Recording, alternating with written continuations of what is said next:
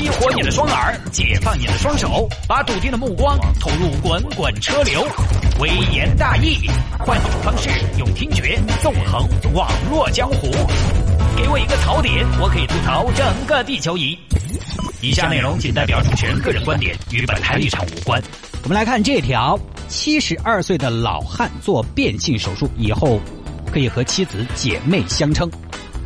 昨天节目呢，跟大家分享了一个要跟娃娃做兄弟的父亲，今天又出来一个要跟老婆做姐妹的老公，这世界到底怎么了？来看吧，这个事情呢发生在北京，北京有位辛大爷，辛弃疾的辛，今年七十二岁了。大爷呢在小时候是家中老二啊，不是小时候，是一直是家中老二，家庭呢相对比较传统，呃，或者说他们那个年纪的那个时候的中国家庭呢，应该都很传统。你想，爹妈都是解放前的呢，能不传统吗？家里老大呢，所有人都宠啊，因为一般家庭认为老大以后要撑起这个家的，你对人家要好一点。而老幺呢，最小的嘛，我们中国都是尊老爱幼嘛。老幺呢，有人溺爱，唯独中中间间这个老二，前不着村后不挨店的，没什么存在感，不大不小，没人疼，没人爱，无人问津。时间长了吧，家中三个男孩啊，老辈子就经常抱怨。哎呀，你看我这生了三个带把呢，要是有个女儿该多好啊！哎，老伴，你那么想要女儿，不如我们再生一个嘛？生得动过铲铲呀？你还生得动吗，老婆？而老两口特别想要女儿，但是又不能再要了，于是就怎么样呢？把老二新大爷打扮成女娃娃的模样。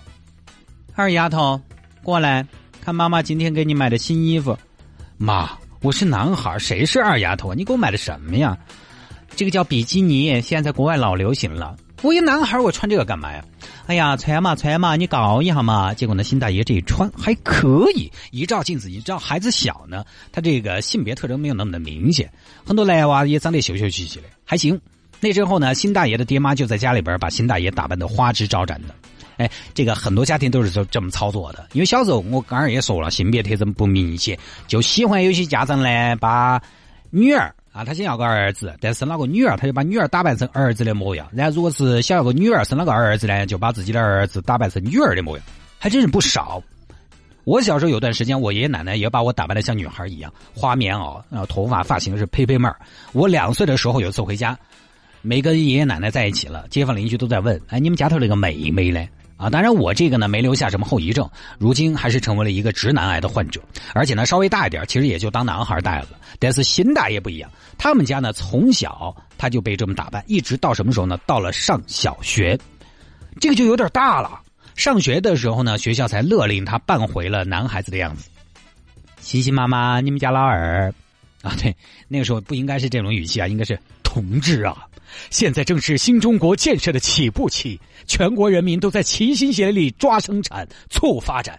你的儿子这是自由主义泛滥，会给社会带来非常不好的影响。哎呀，行吧，行吧，行吧，老师，你都这么说了，我还能说啥子呢？剪了嘛，剪了嘛。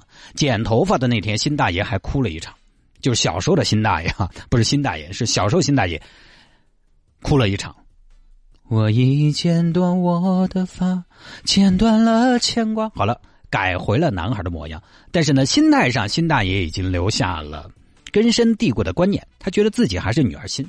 那个年代，男孩可能你看玩的都是什么滚铁环呐、拍洋画、打弹珠啊什么的，辛大爷不喜欢，喜欢搞啥子呢？翻角角、跳滚儿滚儿啊这之类的。而且呢，他也不喜欢跟女孩玩，就是自己玩，他也不喜欢跟男孩玩，就孤僻内向。稍微大点差不多到了小学五六年级，家中有客人来了，他也不出来，躲在卧房啊。躺在炕上干嘛呢？做针线活。妈，把你那条腰裤拿进来，我给你撩一下。边做针线活边唱歌。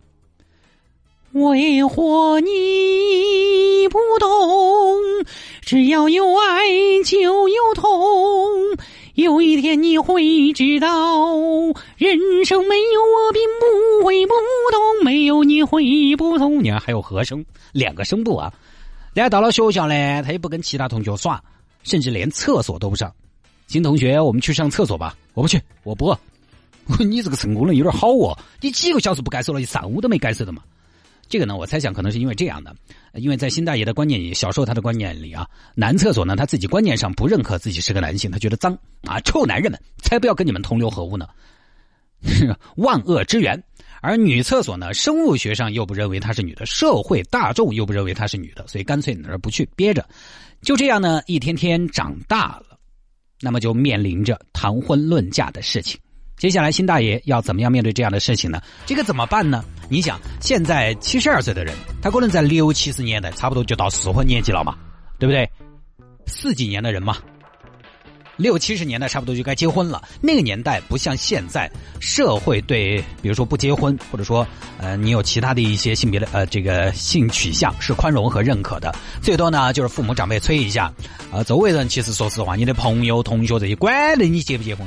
对不对？那个时候不行，你只能随大流。所以呢，该恋爱还是要恋爱，该成家还是只能成家。那么辛大爷呢？那个时候在单位的文艺宣传队拉胡琴，最后和同事冷大妈走到了一起。一九七零年，两个人结婚。辛大爷二十五岁，婚后三年有了自己的女儿。我估计这个过程还是比较艰难的啊。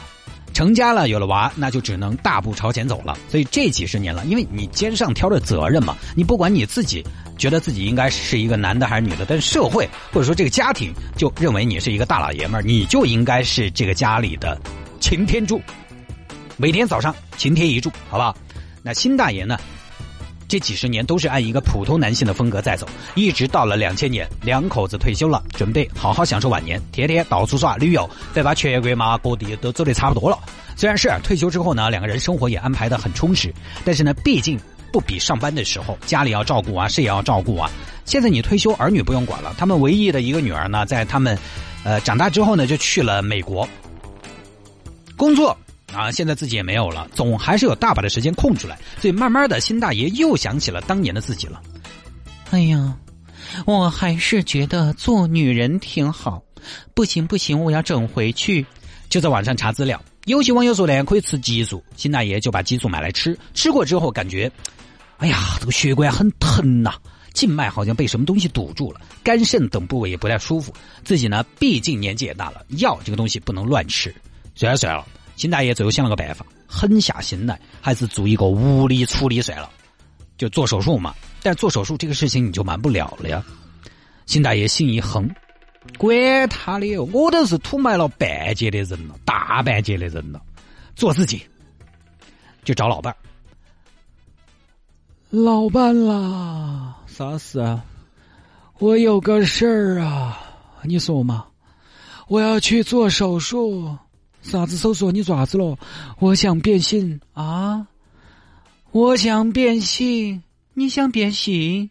你脑子不好嘛？你变性了，我咋个办？哎呀，老伴儿啊，我不变性，现在我这个也给不了你什么帮助啊！哎，但是你让人家咋个看我嘛？这么多年搞半天，我等于找了个姑娘家过了一辈子。哎，所以老伴儿，你还是那么的在意别人的看法？你都这么大年纪了。开心最重要，你管其他人怎么看呢？问题是我不开心的嘛。你这样，手术你还没有做吗？做没有？我还没有。我看下嘞。嗯，是没做。你不慌，我带你去看心理医生，好不好？老伴儿，我心里没有问题，这是我一直以来的梦想，那才是真正的我。可惜造化弄人，老天却给了我一副男儿身呐。那个哪是老天给的嘛？是娃娃，那是你老汉儿给的。不信，你必须去看医生啊，然后看心理医生。老先生有什么问题啊？我没有问题，我就是想当个女孩儿。哦，那是对的，那没得问题啊，大妈大爷没得问题。他很清楚自己想要的是啥子，他很清楚自己想过啥子样的生活，穿啥子样的衣服，上啥子样的厕所。这个样子，我开点药给大爷吃。那没问题，医生，你开什么药啊？不是，大约我刚才检查有点高血压啊。那心理医生也表示解决不了，没问题。新大爷老伴儿从医院出来就一顿通过，哎呀，结个婚啊，搞半天找了个小受哦，还要变性哦，我以后出去了，哪儿脸见人喽？你想想，大妈这么多年跟新大爷携手共度风雨同舟，到了这个年纪，大家虽然可能爱情是称不上了，但感情一定是有的，那彼此一定是世界上最亲近的人，所以。辛大爷看着自己的妻子，对于自己的这个诉求，那表示的那么的抗拒，那么的难过，甚至都大哭了一场，辛大爷最终还是有点于心不忍了，然后呢，他又去把手术做了，干脆果断啊！辛大爷这么坚决，大妈也没办法嘛，就只能支持，因为你家人不支持他也要做，不如支持他，家头氛围大家还好一些，还和睦一些，还闹在一起。做手术之前呢，两口子就去做了一个心理测试，给辛大爷做。那说是要测试这么大年纪看心理状态是不是适合做这个手术，是不是一时糊涂导致的？结果呢，所有问题辛大爷都能对答如流。测试专家给他出了很多题，他都能对答如流，而且反应很快。一加一等于六，二加四等于七，五乘三等于四八。呃，恭喜大爷，你很清醒。大妈，大爷可以做这个手术。然后呢，做手术之前，主刀医生再次确认了一下，大爷想清楚哦，哎。这一刀下去，撇断倒是容易，安起就难了，这是不可逆的呀。医生，两下给我撇了，没什么卵用，都是个摆设，几十斤的重量完全是负担嘛。然后手术进行的很顺利，他这个手术呢，虽然看起有点血骨铃铛的，但是呃，其实是个比较简单的手术啊，很顺利推下来了。经过一段时间的恢复呢，辛大爷可以下床了。哎呀，亲爱的，你感觉如何嘛？哎，以后别叫我老伴儿了，叫我老妹儿，好吗？老妹儿，你感觉如何嘛？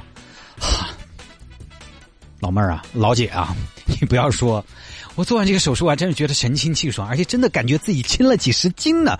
不可能，咋可能有几十斤嘛？你硬是哎张起嘴巴乱说，不是啊，老妹儿，你想没有了这个啊？就没有了雄性激素，没有了激素，你看我现在肌肉也没有了，对不对？哎，脸盘子也小了，这些都是咋成的呀？你看喉结也不明显，看到没有？看到没有？这儿呢，辛大爷还在医院里边待着，因为他这个呢是过年前做的啊，过年前做的，这儿还在医院休养，呃，恢复，因为年纪这么大了呢，还需要观察。然后记者就去采访了大妈，哎，大妈。大爷这个选择你是如何从反对到支持的呢？这个心路历程能不能跟大家分享一下呢？哎呦，我有什么想法呀？他要整就只有他整嘛，家和万事兴嘛，家在人在，人在家在嘛。呃，那现在大爷的身体状况恢复的如何呢？还可以，就是因为吃激素，肠胃不好，不舒服呢。我有的时候就给他按嘛。那大爷这个心理状况，你发觉没有？在做了这个手术之后，生理上的变化有没有引起心理上的一些变化呢？呃，还行吧。反正自从他做了手术，感觉整个人更细腻了啊。以前几十年没说过的一些贴心的话呢，也愿意跟我说了。真的呀？哦，那可以噻。那大爷对你说过啥子贴心的话呢？他说：“嗨，都有点不好意思。”他说：“他说他根本不喜欢我。”哦，那这个还有确实多贴心。没有，他呢？他说一开始不喜欢我，呃，其实是没办法再跟我结婚的。我当时听了也气啊。后来他说了解了之后呢，对我还是有感情的，呃，而且他还说啊，这辈子他最对不起的人就是我们隔壁小区一个保安大叔。哦，那你听到这些话，你啥子感想呢？